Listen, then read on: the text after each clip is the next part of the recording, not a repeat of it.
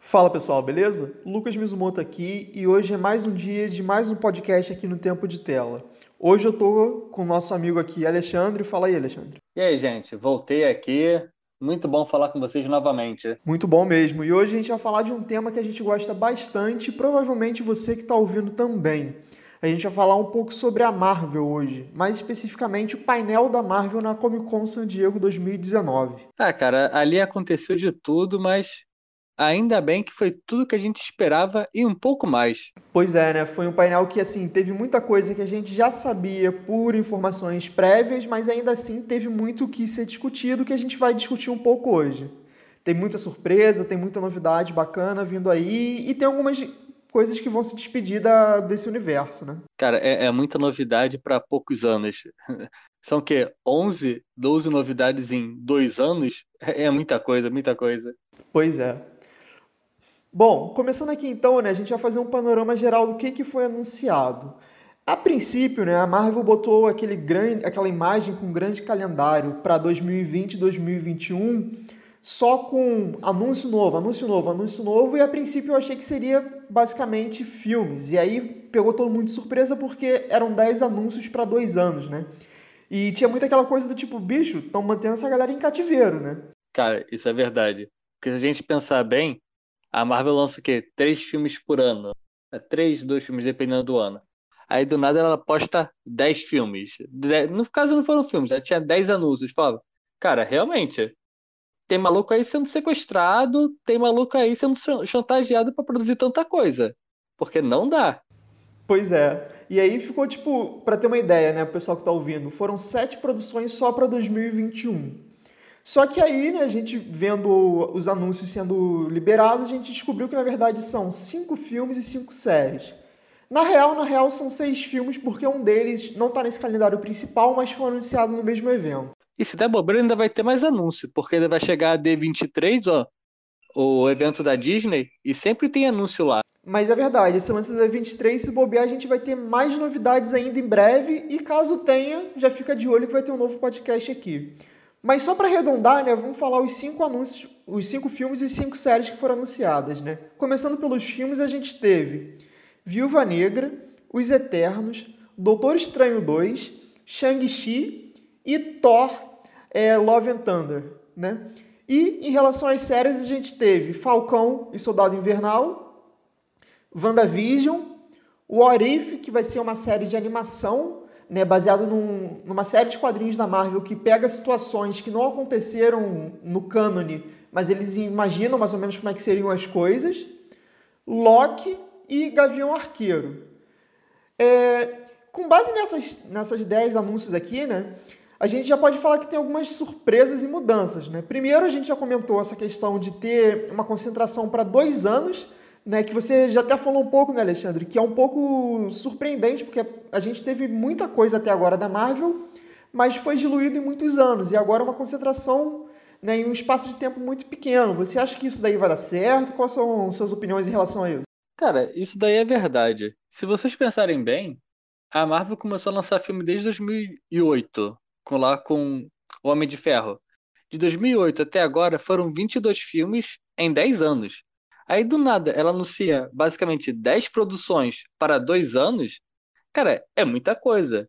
É tipo, ou vocês arranjam mais emprego aí que vai precisar de dinheiro, porque senão não dá para acompanhar tanta coisa não. Haja torrent para quem? Para quem não tem.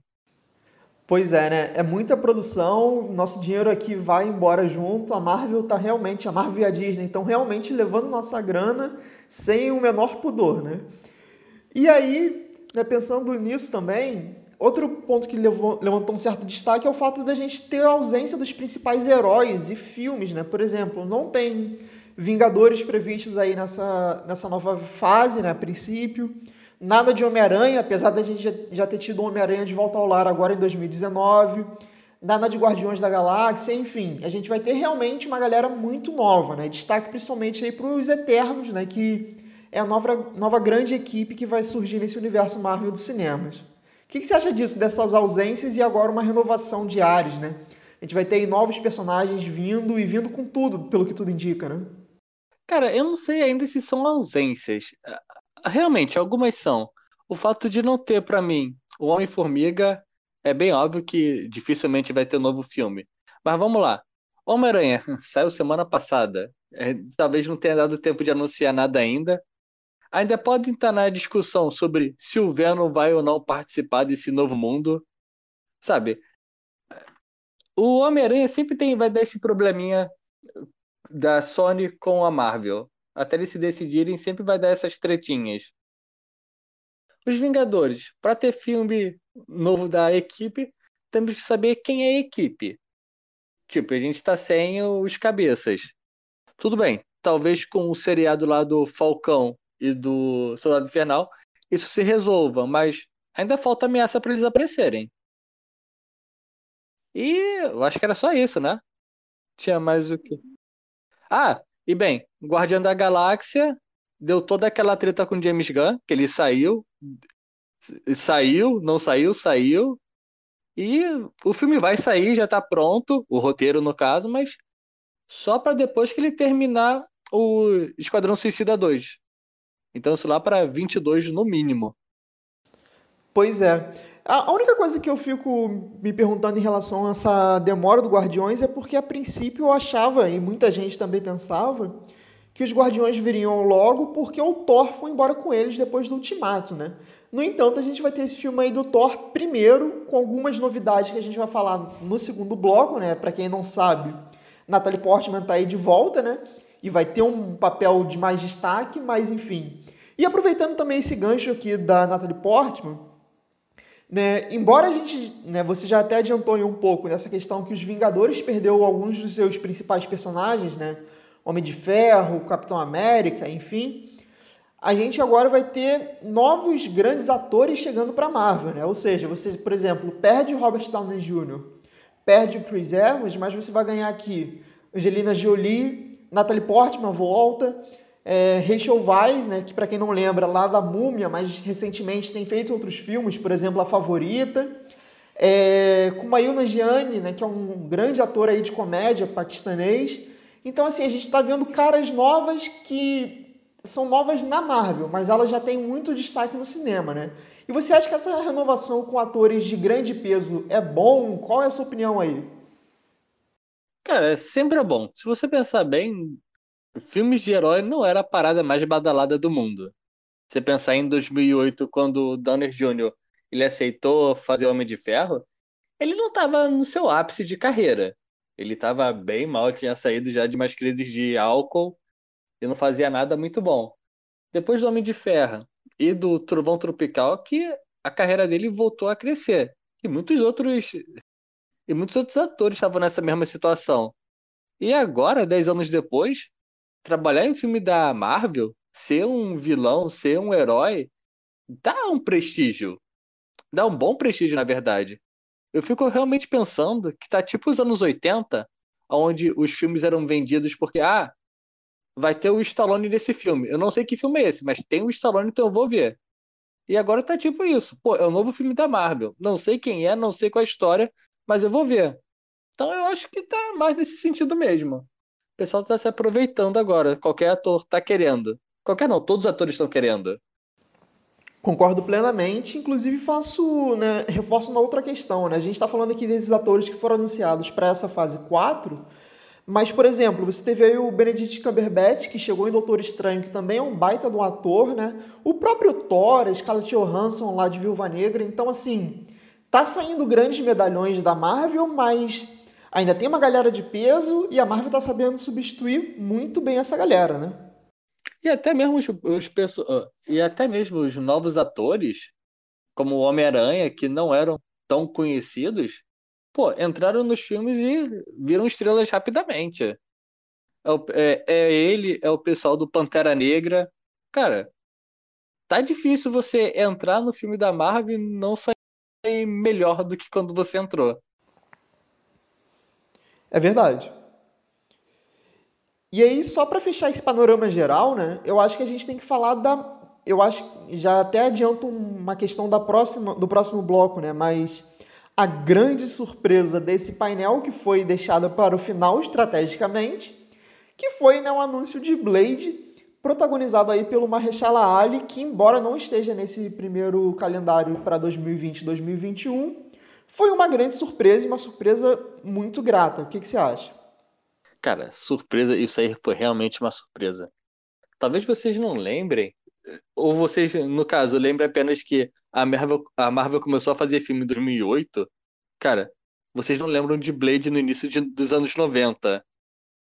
Blade realmente foi, se eu não me engano, foi a primeira produção no cinema da Marvel. E, cara, tem três filmes, tem seriado também, mas os dois primeiros filmes, cara, são muito bons. Até, até hoje em dia é muito bom de assistir. E para quem é daquela época, quem começou a assistir o filme, sentia assim uma falta, tipo, pô, por que não fazer um Blade novo? Agora, por exemplo, que voltou a ter censura 18 anos, censura R tá na moda. Tem vários filmezinhos saindo sobre. Cara, colocar um Blade maior de 18 anos vai dar certo. Eu só não sei realmente onde é que o Blade entra em toda essa grande estrutura universal da Marvel. Mas depois a gente fala disso. Pois é, né? Bom, e aí, né? Então esse é o panorama geral que a gente teve, né? 10 anúncios para 2020 e 2021, uma galera de peso chegando, né? Os atores de peso chegando para essas produções, é, essa surpresa do Blade e a ausência dos grandes filmes que a gente já tinha consolidado, né? Então é realmente uma fase 4, é uma nova fase, são novos ares aproveitando a televisão e tudo mais. E agora, chegando na parte 2 aqui do nosso podcast, eu já começo fazendo a pergunta para Alexandre. E aí, cara, qual foi o anúncio que mais chamou a atenção e por quê?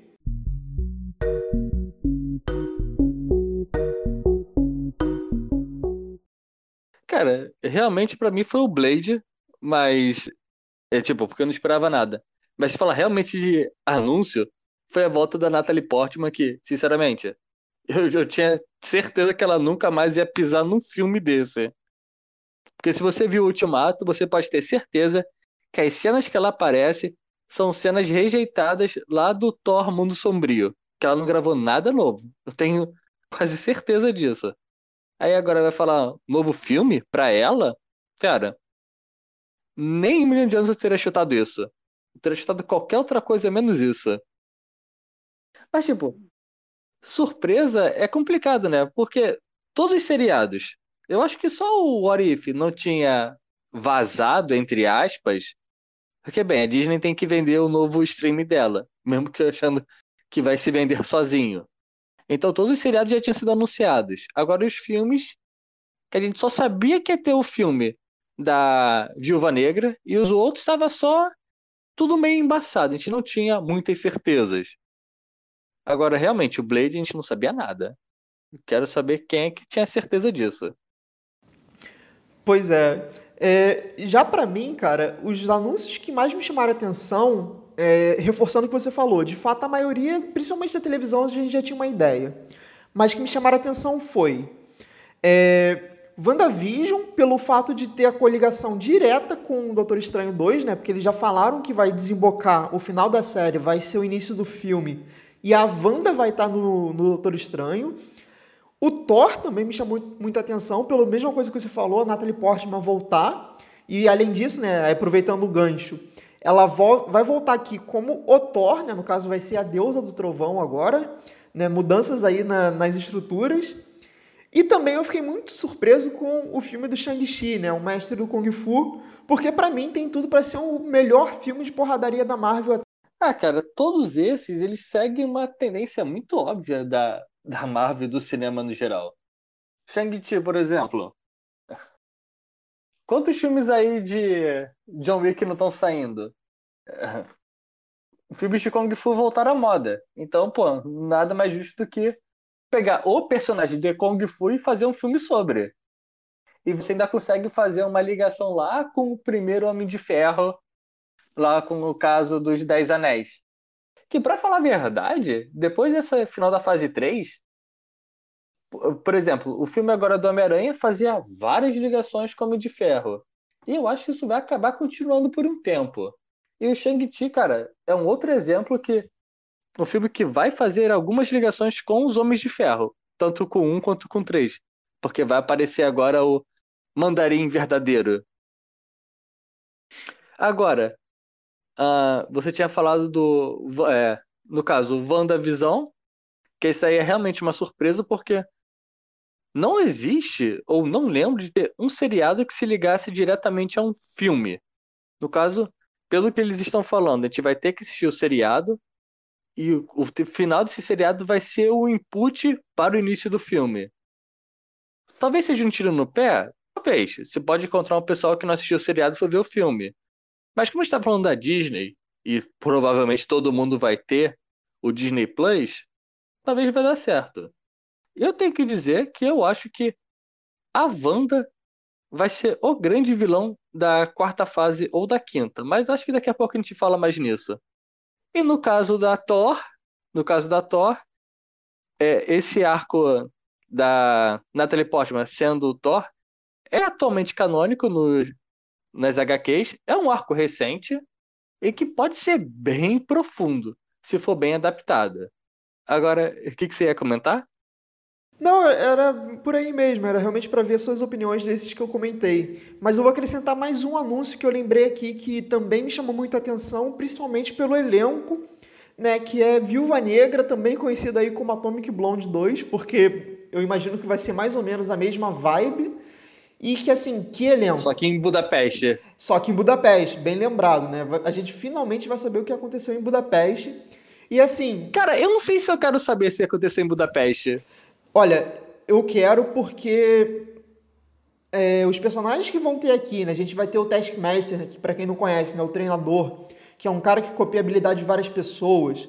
É, o elenco é muito bom, então assim, eu acho que vai ser um filme muito bacana, que vai ser assim, pelo que eu sinto, do que eu tô vendo assim, do que a gente está tendo anunciado, né, do casting, da proposta do filme, tem tudo para ser tão bom quanto Soldado Invernal no sentido de um filme de espionagem muito bacana da Marvel. Cara, vai ser tem uma aparência de ser um filme muito mais pé no chão do que qualquer outro. Ser um filme full espionagem, o que eu acho que realmente precisa. Mas o que eu falo de Budapeste é que eu fico com uma sensação de Han Solo, sabe? Eles começaram a responder perguntas que não se deve responder. Ah, pô, a grande piada é Budapeste. A gente sabe que aconteceu alguma coisa lá. Mas será que a gente quer ver o que aconteceu realmente? Não perde um pouco da mágica da parada? Do, do mistério? Cara, eu acho que não. Eu acho que vai ser assim. É só um pretexto, eu diria, sabe? Não vai se prender muito a, ao meme do Budapeste, sabe? Eu acho que vai ter uma história a ser desenvolvida ali. Até porque é a Viúva Negra, né? Se você não viu Ultimato, não sei porque você está ouvindo esse podcast, mas enfim, é, morreu, né? Morreu, morreu. Então, acho que vai ser meio que uma história prelúdio da vida dela antes de entrar nos Vingadores e eu acho que vai ser uma coisa muito bem-vinda, cara. Acho que vai ser para além da piadinha do Budapeste, sabe? Acho que tem muito a se contar e, digamos, a se explorar dessa personagem que sempre foi coadjuvante e que agora vai ter um filme para ser dela, né? Cara, coadjuvante pouco, né? Porque vamos lá, Viúva Negra. A, a, Marvel tem uma dívida com a Viúva Negra grande nisso. De, devia ter saído esse filme há uns 5, 6 anos. De boa. Porque, pô, eu acho uma sacanagem ter saído primeiro a Capitã Marvel para depois sair ela. E, tipo, coadjuvante, todo filme que ela aparecia, ela era sempre a namoradinha de alguém. Ela sempre era namorada de alguém. Se você vê lá, tanto no ah, Homem de Ferro 2 parece ter um flerte com o Tony Stark. No Vingadores parece que é com o Gavião Arqueiro. Depois vai para o Capitão, vai para o Hulk. Ela sempre está meio jogada. Nunca temos um full filme dente. Nunca tem. Cara, a gente não tem uma construção da personagem. Sinceramente falando. Só na Era de Ultron a gente tem um pouquinho mais do passado dela. De, tem, tem as cenas lá da KGB, no balé. Mas, tipo, fora isso, a gente não tem muita coisa dela. Sim. É, bom, então passando desses aqui que eu comentei, é, eu te, te, jogo agora outra pergunta, cara. É, quais foram os que menos chamaram atenção aqui? Olha, mesmo me chamar atenção é difícil, né? Porque qualquer coisa que a Marvel coloca fica dificilmente as pessoas não prestam atenção. Agora, uma coisa que eu não gostei, eu acho que ninguém gostou, foram os logos, principalmente do seriado do Loki. Cara, eu, eu acho que alguém chegou ali, ó, oh, meu filho aprendeu a mexer em Photoshop e tá aqui, ó. Eles vão fazer isso aqui de graça pra gente. Aí fiz aquele logo horroroso do Loki. E tipo, o, o do Loki da, do Visão, cara, horrendo aquilo, horrendo. Mas, tipo, na real, eu acho que o que menos me agrada é o seriado do Loki. Mas, tipo, não, não, não estou falando, nem tenho capacidade de falar que vai ser ruim. Só que, pô, o personagem teve um arco tão legal ao longo dos filmes, sabe? Ele era um vilão que foi virando um anti-herói até ter o seu grande sacrifício. E agora você vai ter um seriado dele, mas não é desse Loki que tá reconstruído. É do Loki lá do primeiro filme que era vilão. Tipo, será que eu quero ver ele daquela forma? É tipo, parece muito caça-níquel. A gente tava conversando sobre off, então veio a palavra caça-níquel. E tipo, o cara é bonito, é popular com todo mundo, por que não? É isso que eu tenho um pouquinho de medo. Cara, eu concordo plenamente com você, tanto na questão da logo, que tá realmente horrível, e essa preocupação do enredo do Loki, né? Porque realmente é um personagem que tinha sido fechado o arco dele, claramente só tá voltando porque as pessoas gostam muito do personagem, então estão tentando tirar leite de pedra aqui, essa é a verdade. E assim, meu medo é justamente por isso, porque eu, eu, honestamente não consigo pensar numa história que possam aproveitar esse personagem, a não ser que role alguma coisa dele mexer em linhas temporais, né, e pensando em criar outras coisas, até fazendo um certo gancho também, né, com a questão do Doutor Estranho que vai ter multiverso, né? Que a gente vai falar até mais sobre isso no terceiro bloco, que são nossas apostas do futuro. Mas, assim, foi a série, filme, enfim, o anúncio que menos me chamou a atenção, que eu menos gostei. Outro anúncio. Outro, outro anúncio que também. Na verdade, aí não foi nem que eu não gostei, é porque eu não tenho como opinar. São os Eternos. Assim, eu imagino que vai ser uma equipe que vai ter um destaque muito grande, uma presença muito grande na fase 4, até porque já foi anunciado que esse universo cósmico da Marvel vai ter uma presença maior, mas como eu não tenho conhecimento dos heróis daqui, né, dos heróis dos Eternos, eu não sei o que esperar, então para mim foi um anúncio, eu diria, neutro, porque é aquela coisa assim, tem um elenco legal, tem pessoas de peso e tal, mas não sei, não conheço nenhum desses atores, ou melhor, nenhum desses heróis. Cara, o que acontece é tipo assim, deixa eu falar primeiro do Loki todos os outros seriados, a gente consegue imaginar o que, que vai acontecer. Você falou, seriado do uh, Soldado Infernal e do Falcão, você consegue imaginar um road movie? Ou ele, ele se descobrindo como Capitão América? O Wanda e Visão? É obviamente para mim um seriado de amor, um romance. Agora, Loki? Mano, eu não sei o que, que vai acontecer ali. Eu nem sei se eles também sabem. Entende? Eu não, eu não sei para onde o caminho vai. Agora, indo pro papo dos celestiais, cara, eles realmente, pensando aqui, eles são um grupo bem desconhecidos. Não sei se chega a ser no mesmo nível do uh, Guardiões da Galáxia, quando foram anunciados, mas tipo, a, a Marvel ela tem, tá dando certo, pegando os, os personagens B, C e fazendo bons filmes. No caso dos celesti no caso dos celestiais, eu tenho um pouquinho de conhecimento, não grandes coisas, mas o importante é, eles são crias dos Eternos que já foram apresentados nos peraí, peraí, Guardiões peraí, da Galáxia. Você está confundindo, são... não? Não, é, não são os Eternos que são crias dos Celestiais? Não é o inverso? Isso, então, então. Nossa, eu confundi bonito, então. Os Celestiais criaram os Eternos, isso. Os Celestiais que foram apresentados lá nos Guardiões da Galáxia. Tinha o pai do Peter Quill. Todo esse pessoal criou esse que também, de certa forma, criaram Thanos também. Eles são do mesmo grupinho. E que, teoricamente, eles vão levar futuramente ao GNX e, no caso, aos X-Men. Entende? Uma coisa acaba levando a outra. Eu ainda vou usar o exemplo de Prometheus, para quem gostou daquele filme, para quem assistiu. Você começa o filme tendo um personagem que acaba criando a vida na Terra e que é basicamente a mesma coisa que vai ser esse filme. Mas, cara, não sei o que pode ser. Se você pegar mais recentemente, tem os arcos do New Gaiman, que são esses personagens vivendo os dias de hoje, só que eles não lembram mais quem eles são, sabe? São bichos eternos, eles não morrem, então memória não é muito boa. Então, cara, pode sair e vai sair muita coisa boa daí.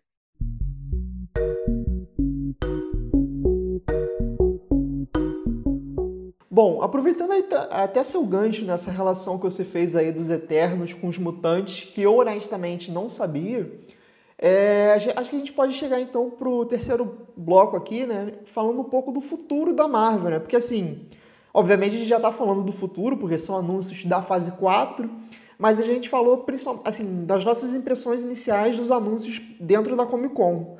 Mas a gente também acha que dá para esticar um pouquinho, né, e pensar assim, o que que dá para especular a partir desses anúncios aqui, né, dessas séries e desses filmes, para o que de fato vai vir para o futuro, né? Porque por exemplo, o Kevin Feige, embora não tenha anunciado nada na Comic Con em si, ele deixou muito claro, né, que eles já estão trabalhando em projetos com os Mutantes, Quarteto Fantástico, é, Pantera Negra 2, que aliás era um filme que eu achava que ia vir já nessa parte também de 2020 e 2021 e não veio. Então, assim, essa compra da Fox vai ser integrada a esse universo, aparentemente muito em breve, já nessa fase, embora a gente não tenha anúncios ainda.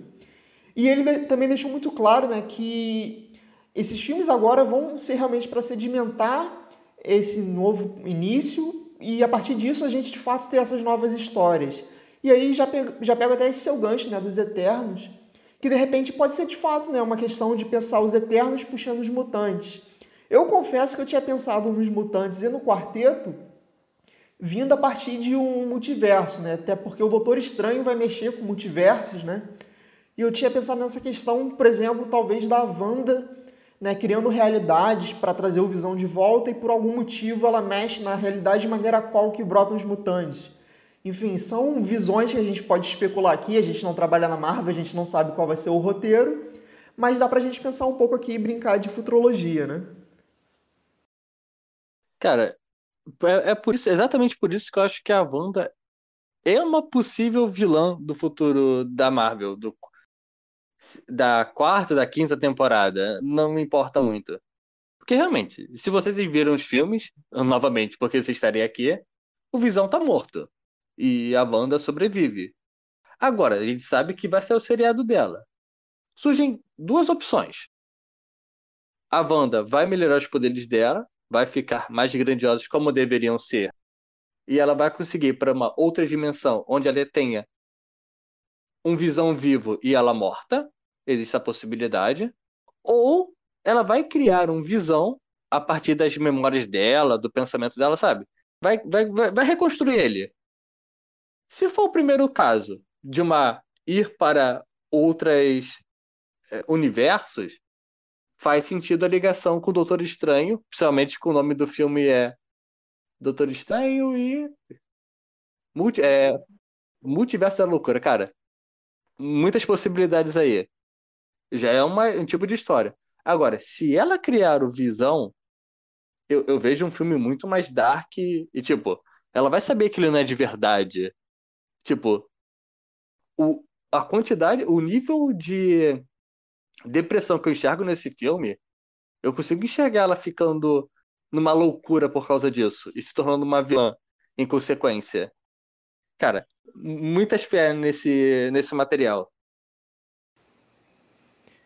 É, cara, eu também tô botando bastante fé, tanto no seriado da Wanda, que você já comentou muito bem, assim, acho que a sua teoria é boa pra cacete, sendo bem honesto aqui mesmo, inclusive se você acertar, eu acho que a gente tem que divulgar isso daí, porque eu não vi ninguém falando isso, sendo bem sincero aqui, e eu acho que o Doutor Estranho, né, aliás, fazendo até um gancho, né, as pessoas já falaram, as pessoas, no caso, quem tava no painel, né, o próprio Kevin Feige, enfim, Falaram que esse filme Doutor Estranho vai ser um filme de terror, né? O primeiro filme de terror da Marvel.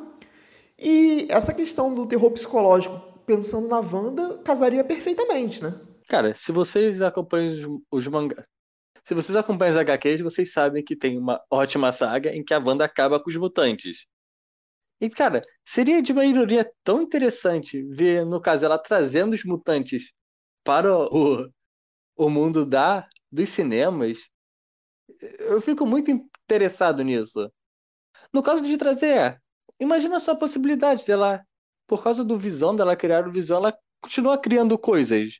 E acaba se levando ao Doutor Estranho para tipo, migar, para aí, tá? Controla-se. E chega no final e tudo que ela criou acaba sendo incorporado à nossa Terra. Ou algo parecido com isso. Cara, muitas possibilidades. E eu prefiro, sinceramente, que seja ela como um vilão. Ah, tudo bem, as pessoas querem ver o Beyonder, tem, querem ver algo maior do que o Thanos, mas será que é necessário? Porque, porque sempre o vilão tem que ser maior do que o anterior? Porque não pode ser um inimigo mais íntimo? Sabe? Um dos seus amigos se torna um vilão, não porque ele seja mal, mas porque a, a vida, o que ele está vivendo, acabou corrompendo ele. Cara, isso pode ser tão pesado quanto enfrentar o cara que destruiu metade da população dos universos. Uhum. É, eu ia te fazer essa pergunta também agora, né? Porque pensar em futuro da Marvel quase sempre implica em pensar qual vai ser a próxima grande ameaça. É, eu acho que realmente esse é um caminho que pode ser usado. Vale também lembrar, por exemplo, que a gente já teve o Adam Warlock sendo mencionado lá no Guardiões 2 e isso ainda não voltou. Então, assim, eu acho que é, para mim pode ser duas opções. Ou isso que você falou da Wanda realmente ficar maluca e, e enfim, virar uma vilã, ou a solução vinha aí dos celestiais, né? no caso, os pais dos eternos. Né? Essa correlação talvez com Adão Warlock e tudo mais. Mas aí eu fico me perguntando também de tipo, como é que você vai jogar o pessoal que está na Terra? Porque, por exemplo, agora você vai ter o mestre do Kung Fu, que é um ser humano normal. O que, que ele vai acrescentar tanto assim para esse futuro caso seja uma briga com os celestiais, sabe? Então, realmente, essa questão do vilão é, talvez uma coisa mais pé no chão também faça sentido. É, e até fazendo um jabazinho no nosso próprio canal, né? O Lucas já falou que uma possibilidade também poderia ser uma guerra secreta, né? No caso, uma invasão secreta, né? Pegando os Screws e tudo mais, que também daria essa ideia de né, desconfiança entre, entre os pares, entre os amigos. Então, talvez seja uma opção realmente muito válida, uma coisa mais reduzida, mais focada nos heróis do que pensar no grande inimigo. Acho uma ideia legal mesmo. É, entra sempre na mesma questão. Ah, e estamos enfrentando o Ultron, estamos enfrentando Deus, e temos o Gavião Arqueiro atirando flecha. O que, que isso quer dizer realmente? É tipo. É, é difícil você reunir uma, a galera quando tem níveis de poder tão distintas. É, tem deuses, coisas além de deuses, e o mano aqui que luta Kung Fu. É, não parece ser tão grandioso. É por isso que eu acho, tipo, que a ideia da DC, no caso, é interessante. Fazer um filme solto. Não precisa ser todo tão interligado. Esse filme aqui do Kung Fu vai se ligar com a Guerra Secreta. Não, faz o filme dele. Faz um filme bom. No final, você junta os filmes. Constrói o personagem como você sempre vem construindo. Aí no final, a gente vai descobrir qual é o grande plano secreto da Marvel. É, eu acho que realmente é um caso que faz sentido isso que você falou. Não precisa pensar direto no amarrado, né? Primeiro o sedimento do personagem para depois chegar de fato na grande saga. Eu acho que é por aí também. Mas saindo um pouco dessa parte de futurologia, e aí pensando mais em realmente na, na questão mais comercial, né? De como a Marvel está vendendo e tal.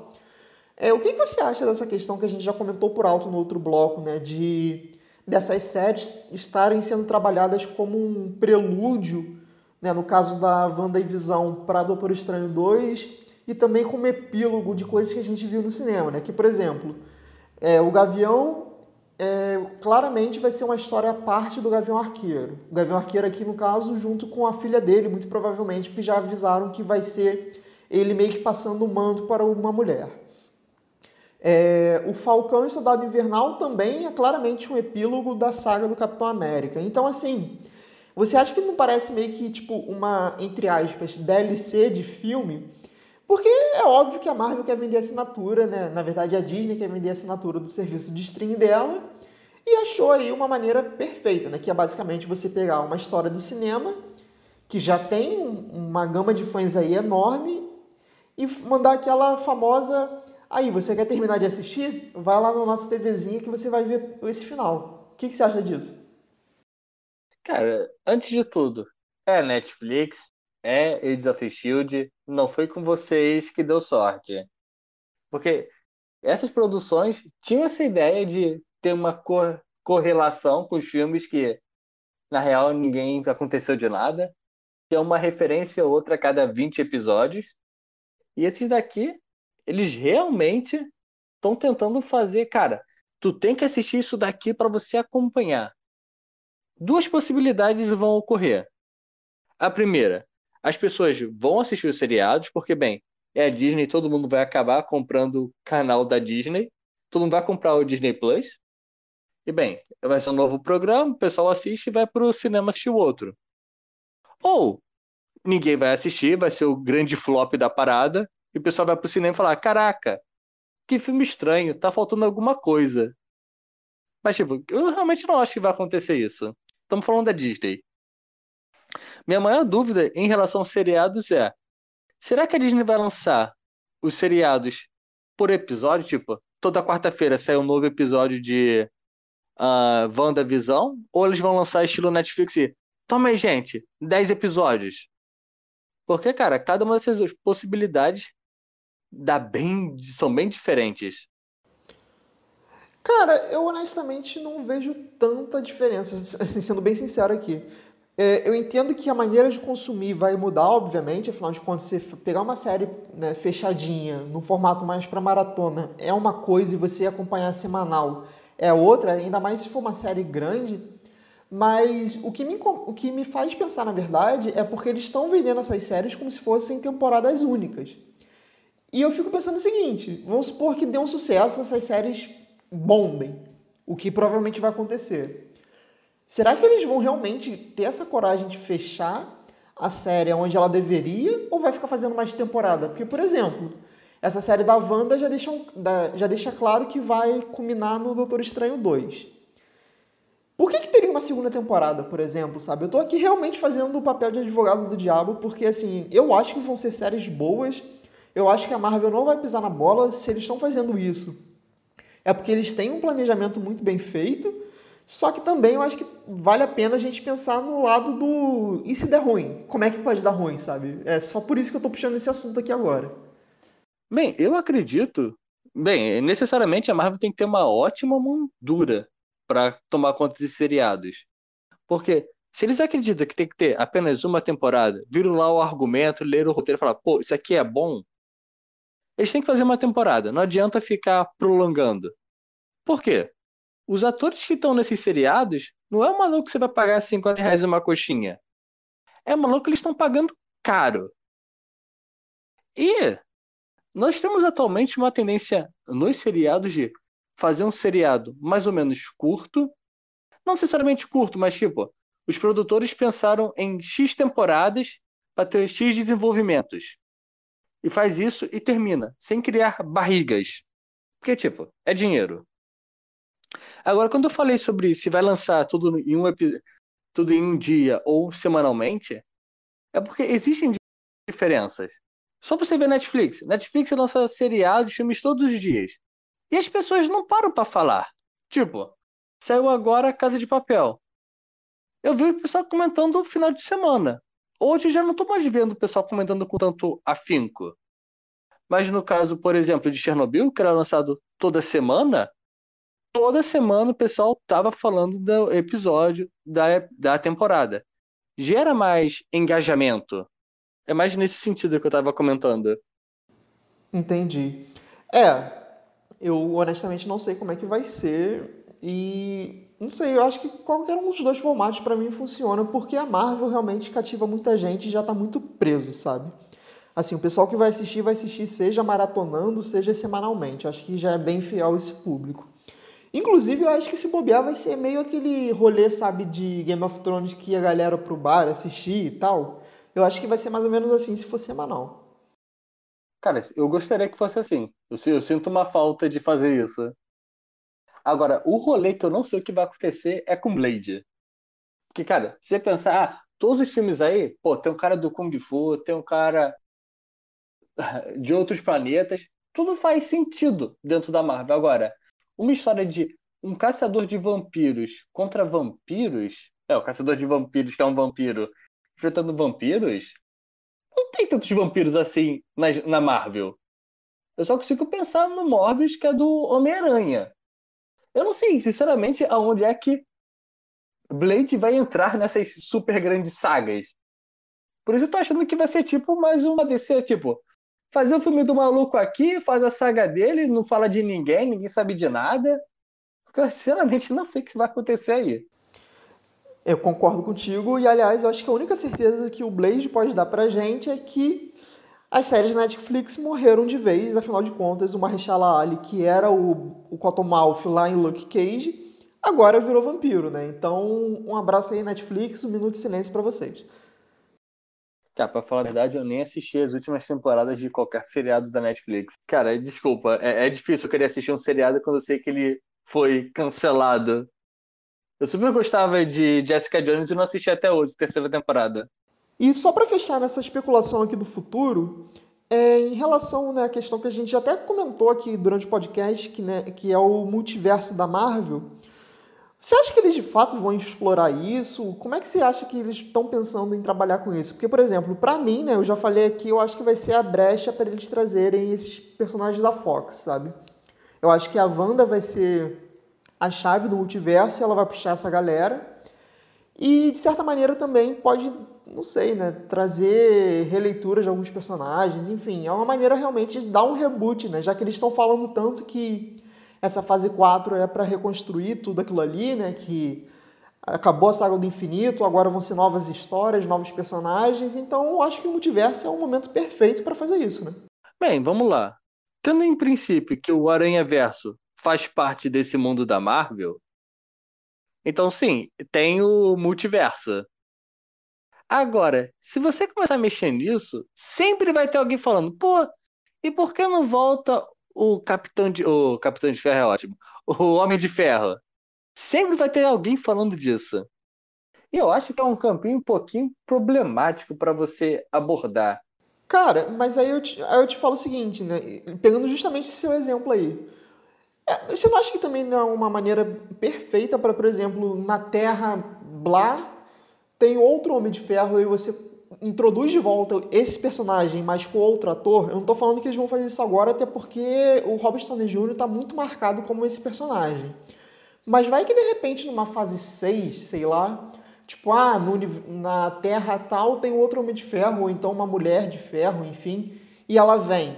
Você pode, obviamente, você tem a Pepper aí para usar para esse pretexto, mas eu acho que também seria uma possibilidade de renovar esse casting pensando no mesmo personagem, mas de um outro universo, sabe? Eu acho que é uma ideia que eles poderiam usar como uma desculpa realmente para ter sempre essa rotatividade de atores.